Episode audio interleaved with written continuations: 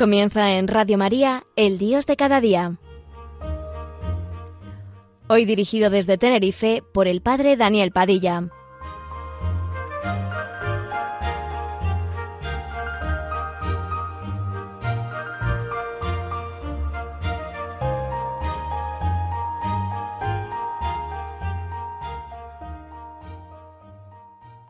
Buenos días amigos, con ustedes este programa El Dios de cada día desde Tenerife, el programa para la radio de la Virgen que este día lleva por título Cristo nuestra esperanza. Y por eso yo me detendría en preguntarme quién nos separará del amor de Cristo.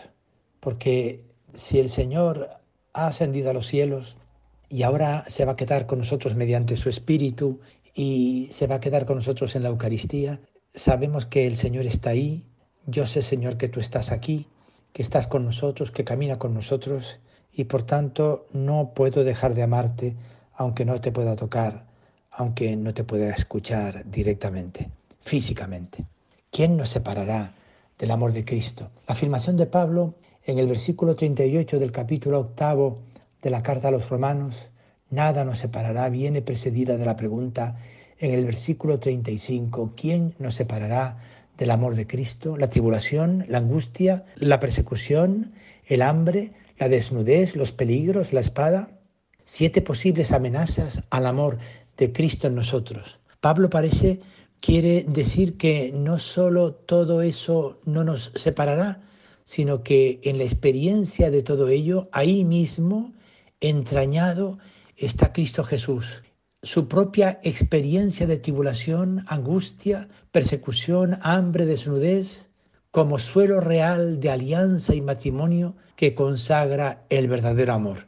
No son elementos separadores, sino unitivos. Esa preciosa afirmación del final del capítulo octavo es el resultado de una historia de salvación que ha pasado por la tribulación, la angustia, la persecución describe Pablo cómo el amor de Cristo se ha decantado en una vida atravesada por la desnudez, el peligro y la espada, los naufragios y las palizas, no en una vida carente de fracaso y contradicción. Pablo es un esclavo loco por Cristo, un místico que nos acude e interpela con una pregunta al centro del sufrimiento, en el corazón de la crisis y de la apatía realmente la razón y justificación de nuestra falta de pasión, de alegría y de brillo son las dificultades de la vida? El COVID, la guerra en Ucrania, el terremoto de hace algunos meses en Siria, por poner tres lacras, tres ejemplos de heridas abiertas en nuestra historia, muy patentes y noticiosas, mucho menos graves que multitud de catástrofes en otras épocas de la historia. Estas realidades nos hacen de gafas, de filtro para nuestra manera de interpretar y vivir este momento. ¿Cómo se vive en el corazón del COVID, en el territorio de la guerra en Ucrania y en cualquier guerra y en medio de las ruinas de un país devastado por la guerra y la destrucción? Se abre la pregunta de la esperanza en medio del sufrimiento. En tiempo de Pablo, la esperanza de vida estaba entre los 30 y los 45 años. La esperanza de vida en España, si tengo bien los datos, es de 81,8 años para los hombres y 87 para las mujeres. Respecto a aquel tiempo, nosotros vivimos en una especie de burbuja de seguridad, protegido por instituciones que, pese a los cambiantes giros políticos, no amenazan lo esencial de nuestro modo de vida. No obstante, hemos comprobado la fragilidad de nuestras burbujas de confort y que la grieta de inseguridad se abre en el muro más firmemente asentado. Esta inseguridad hacia el futuro marca la pregunta por la esperanza en nuestro tiempo. ¿Dónde se encuentra lo permanentemente dentro de lo provisorio? ¿Dónde la verdadera seguridad si, sin engañarnos fácilmente. Pablo, dócil como un niño que sin querer ha recibido el don de un comienzo nuevo y un destino diferente, ahora tiene que dejarse llevar de la mano y esperar que se le diga lo que tiene que hacer. Recuerden, si no, cuando cae del caballo camino de Damasco. Él iba impetuoso a perseguir a cristianos y ahora resulta que ciego, deslumbrado por aquella luz misteriosa y cegadora, ahora tiene que entrar en Damasco acompañado de la mano de otro. Gamaliel, su maestro de la ley, no había completado su educación. Ahora comprende con sabiduría no de libro ni de hombre cuál es la verdadera ley y salvación. Nuestra salvación, dice él, es objeto de esperanza. Y una esperanza que se ve no es esperanza, pues ¿cómo es posible esperar una cosa que se ve? Pero esperar lo que no vemos es aguardar con paciencia. De un aire segador ha sido traído Pablo a no entender entendiendo, como expresaría siglos después la experiencia de Juan de la Cruz. Yo no supe dónde entraba, pero cuando allí me vi, sin saber dónde me estaba, grandes cosas entendí. No diré lo que sentí, que me quedé no sabiendo, toda ciencia trascendiendo. Ahora necesitará Pablo el silencio, el desierto, para recibir palabras verdaderas. Solo después de un tiempo en Arabia y Damasco, tiempo de desierto y oración, sube a conocer a Pedro. Pablo ha nacido en esa experiencia personal de Cristo. La comunidad será encargada de bautizar esta experiencia y confirmarla. Se abre un camino absolutamente inesperado. Por eso me gustaría ahondar en el punto en el que aún no ha llegado a nosotros la fe y la confianza de la respuesta que solo viene de lo alto, reproduciendo el camino que han hecho los místicos, los buscadores, de los cuales Pablo es precursor, la ceguera y la novedad, la pérdida y el hallazgo, pero antes, derribados de nosotros mismos, somos conducidos a una tierra que no conocíamos, a una muerte noche infancia en la que se reestrena la vida sin saber cómo, obra del que recrea la vida de modo absolutamente desconcertante y que excede toda previsión. Escuchemos si les parece Cristo nuestra esperanza, una canción que puede conectar con esta reflexión que estamos haciendo.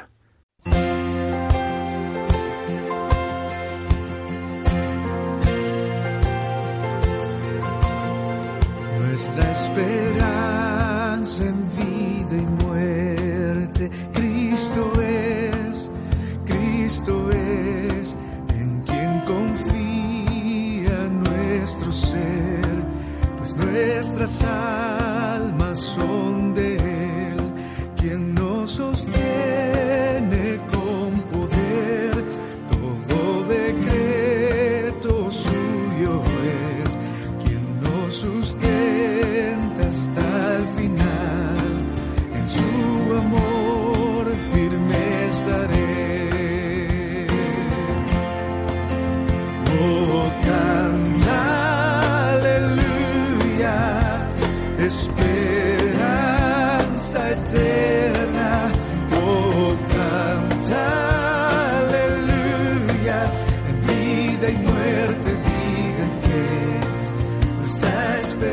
esperanza se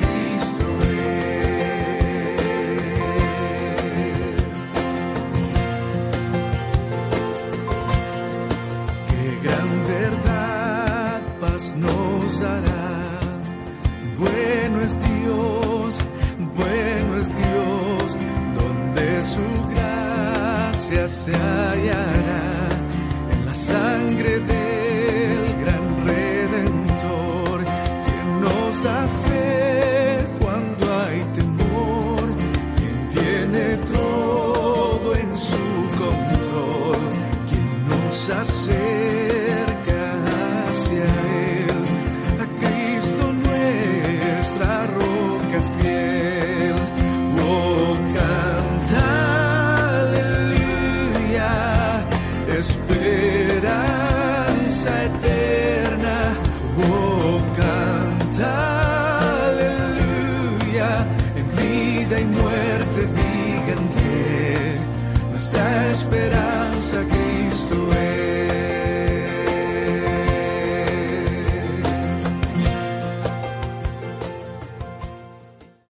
¿Por ¿por qué me has abandonado? Basta ya, ¿a dónde te escondiste? Tres oraciones esenciales en la historia de la relación con Dios. Jesús, Elías, Juan de la Cruz. Empecemos por hablar de ausencia y de noche, que antes de ser formulada como sacramento de encuentro y salvación, antes es vivida como vacío. Horrenda noche, dirá Juan de la Cruz en su segunda noche, e incluso infierno sin consuelo. Por eso, haciendo de abogado del diablo, vamos a discutir con Pablo recordando su ceguera, su no ver, para hacer de modo honesto el camino hacia la esperanza, sin respuestas aprendidas, rápidas y fáciles. Algunas preguntas de los orantes bíblicos y también nuestras preguntas dirigidas a Dios, que hablan de la importancia de las preguntas cruciales del grito primero, espontáneo, visceral, antes que de las respuestas apresuradas de las seguridades tranquilizantes. ¿Dónde estás? Basta ya. Algunas oraciones auténticas, gritos que rozan la blasfemia o el insulto con descaro a Dios, como por ejemplo en Jeremías o en Job o en Elías. Maldito el día quien quiera así, decía Job. O basta ya, quítame la vida, decía en Primera de Reyes, Elías, ¿Hasta cuándo, Señor, seguirás olvidándome? ¿Hasta cuándo va a triunfar mi enemigo? Dice el Salmo 13. A Dios se le puede decir todo. La pregunta por el sufrimiento humano que amenaza la esperanza está en la base de este tema de Jesús, nuestra esperanza. La encarnación y la muerte de Jesús son la confirmación de la esperanza en el corazón de la historia rota y herida en los días de la preparación, dialogando este tema de estas palabras que yo les estoy comunicando con un hermano con el que vivo, me dijo que un día en la oración le vino esta frase, el Dios mío, Dios mío, ¿por qué me has abandonado? Es el grito más esperanzador de la historia. La más radical experiencia de la desolación formulada como oración de frente al mismo Padre del que se siente abandonado. Rompe la crudeza de la historia y la abre a una esperanza que no viene de este mundo, que viene de Dios y hace renacer un camino inédito. En este sentido quiero traer al diálogo con Pablo a Juan de la Cruz, que escribió aquellos versos con los que empieza el cántico espiritual, de los que pasamos rápido hacia la experiencia más sabrosa. ¿A dónde te escondiste, amado, y me dejaste con gemido? No sabemos cuándo escribiría aquellos versos, qué día, qué mes. Llegó a Toledo en invierno, con los ojos tapados y de noche, con violencia y sin saber. En algún momento de aquel invierno y de aquel infierno formuló en palabras la crudeza del sufrimiento que no era el daño de los hombres, sino la ausencia del amado. Lo expresó como grito desgarrado y sincero, ¿a dónde te escondiste? Como el siervo huiste habiéndome herido, salí tras ti clamando y eras ido. El doctor místico, el sabio, el santo, tejido, gestado en la ausencia, grita su no entender y lo grita frente al Dios que le hirió de amor y ahora no aparece, no se sabe dónde está. Como en la cruz, duele más el por qué me has abandonado que la atrocidad de los clavos y la asfixia de la falta de aire. El grito de Jesús habla de una desolación que comienza mucho antes y que en Getsemaní se hace oración estremecedora. Me muero de tristeza.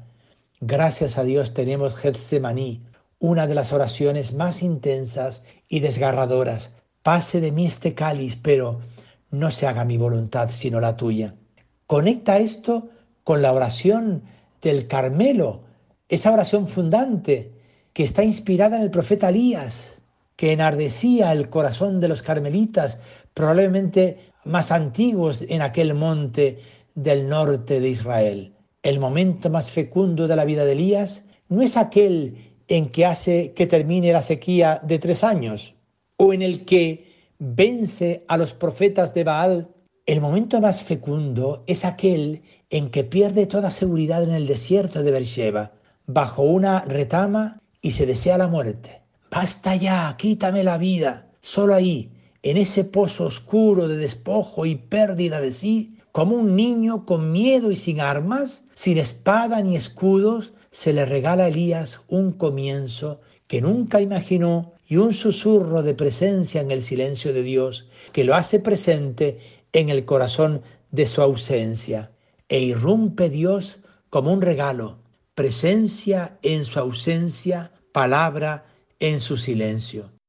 En el Maestro, la luz proviene de la noche que él ya ha pasado. Su saber florece en un segundo plano de la conciencia perdida y su encuentro con la debilidad y la muerte le han hecho fuerte. Su amor ha nacido en el sufrimiento de la soledad vivida. ¿Qué ha pasado? Mis queridos amigos, ¿qué está pasando?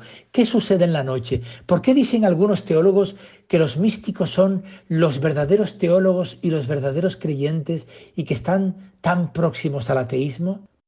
Volvemos a la celda de Juan de la Cruz en Toledo, junto al río Tajo, al pie de la muralla, frente al castillo de San Servando, donde está viviendo la muerte en vida sin arrimo de consuelo. Horrenda, dirá él, amarga y terrible, horrenda y espantable para el espíritu. Nos viene a la mente y al corazón la noche en cárcel de algunos que nacieron en esa misma experiencia. Todos recordamos a tantos y tantos mártires que han estado en la cárcel, que han vivido en valles oscuros, en gulag, como decía el jesuita Walter Sissek en su libro Caminando por valles oscuros. ¿Dónde está el buen Dios entonces? ¿Dónde? gritaba alguien detrás de mí, cuenta Elie Wiesel en uno de los relatos más estremecedores de Auschwitz en su libro La noche, el alba y el día, cuando les obligaron a ver la ejecución de tres personas en la horca y uno era un adolescente. Habla de la pérdida de la fe y de cómo Dios moría en esa horca. ¿Dónde está Dios? Ahí está, está colgado ahí de esa horca. No era el único que había perdido la fe en esos días de selección habla de un rabino que conoció esos días, Akiva Drumer, que dijo, todo ha terminado, Dios no está ya con nosotros. ¿Dónde está la misericordia divina? En fin, mis queridos hermanos, hay tanto y tanto dolor y sin embargo respetemos el silencio de Dios. Dejarle marchar para que vuelva como Él quiere, aprender la pedagogía inédita de la amistad con Dios, atrevernos a la noche. Quien se atreve al silencio, el silencio de las no palabras, de las no recetas, quien se atreve a lo desconocido de Dios, dejándose herir, se encontrará con la esperanza. Cuando buscando amores seamos capaces de encontrar al Dios en medio de la noche y en medio de la oscuridad. Sí, mis queridos amigos, porque al alba vincheró, amanece el sol, los guiños de Dios en nuestra tierra hoy están por doquier, hombres y mujeres llenos de esperanza que viven de otra manera. Os decía al comienzo que la estrategia era atrevernos a escuchar dentro esa vida que quieren hacer, escuchar los mensajes inesperados de Dios, que cada cual salga a su tierra santa, la tierra de sus días, la tierra de sus relaciones, la tierra allí donde vive, y encontrará a Dios escondido en cualquier dolor y en cualquier noche, porque detrás de la cruz, detrás del morir, detrás del sufrir, nacemos en cada paso. Buenos días amigos.